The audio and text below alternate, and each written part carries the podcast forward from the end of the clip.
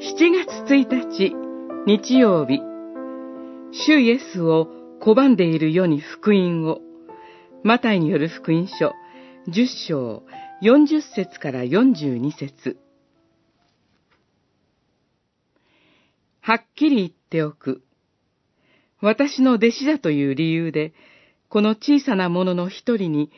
冷たい水一杯でも飲ませてくれる人は、必ずその報いを受ける。十章四十二節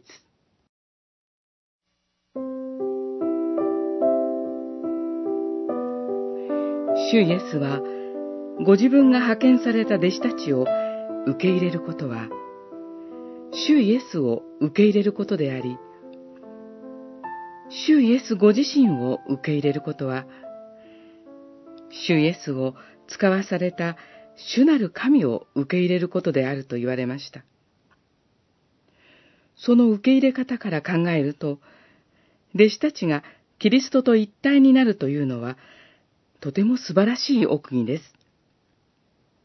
福音伝道におけるこの一体の原理は、この後にも印象的に示されます。この素晴らしい宣言は、人々から拒まれても耐えながら、福音を述べ伝える弟子たちにとって、限りない励ましになったことは明らかです。そして、主イエスは、そのような弟子たちを受け入れる人々に、報いを与えられると約束されました。冷たい水一杯を飲ませる行為さえ、主イエスから報いを受ける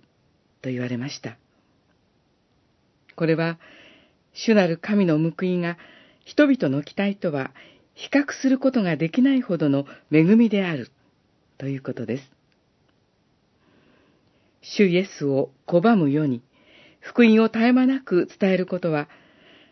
それが取るに足りない小さなものでも、私たちに素晴らしい報いが与えられるのです。